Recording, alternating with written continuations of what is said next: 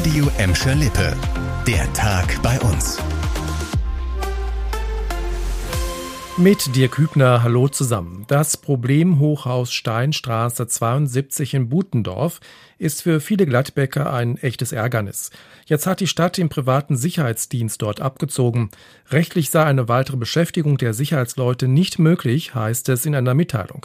Bis jetzt wurde der Einsatz auf dem Privatgrundstück mit den hohen Corona-Inzidenzwerten und den Kontaktbeschränkungen begründet. Durch die Lockerungen gäbe es keine rechtliche Grundlage mehr, so die Stadt Gladbeck. Sie erwartet jetzt von der Hausverwaltung eigene Sicherheitsmaßnahmen.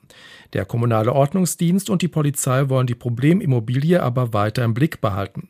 Das Hochhaus an der Steinstraße war in der Vergangenheit häufig negativ aufgefallen. Nachbarn melden von dort immer wieder Lärmbelästigung und Gewalt. Zuletzt hatte sich dort Ende Juni ein bewaffneter Mann verschanzt. Ein Spezialeinsatzkommando der Polizei musste anrücken und nahm den Mann fest. Und es gibt weiter eher schlechte Nachrichten aus Gladbeck. In der Stadt könnten demnächst wieder verschärfte Corona-Regeln gelten. Der Inzidenzwert im Kreis Recklinghausen liegt heute den dritten Tag in Folge über 10. Ist das an acht aufeinanderfolgenden Tagen der Fall, erreicht der betroffene Kreis oder die Stadt die nächsthöhere Inzidenzstufe. Für den Kreis Recklinghausen ist das frühestens Anfang kommender Woche möglich. Dann würde auch in Gladbeck die Maskenpflicht wieder verschärft.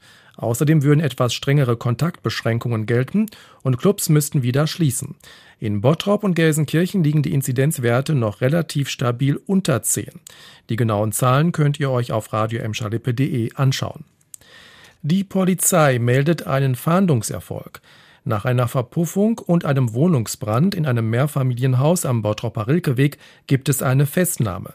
Ein 25-jähriger Gladbecker soll das Ganze am Montag vorsätzlich ausgelöst haben. Die Staatsanwaltschaft wirft dem jungen Mann unter anderem versuchten Mord vor. Das Motiv dafür ist unklar.